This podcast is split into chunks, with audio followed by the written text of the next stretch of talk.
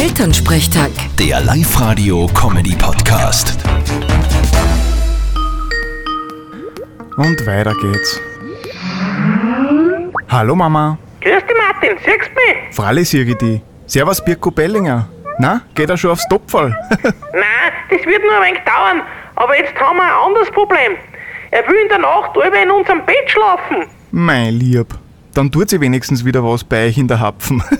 Du, werd nicht frech. Na, wie soll mir ihm denn das angewöhnen? Der winselt uns die ganze Nacht. naja, da müsst's durch. Irgendwann wird er schon kapieren. Ja, aber mir tut er ja so leid. Oh, dann machen wir es ganz anders. Ich nehme eine Matratzen und leg mich zu einem Abend ins Vorhaus. Mich mag er eh mehr als die. Ja, dran weiter. Aber probier's, wenn's du meinst.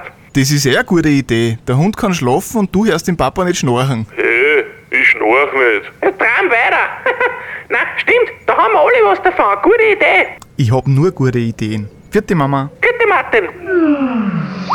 Elternsprechtag. Der Live-Radio-Comedy-Podcast.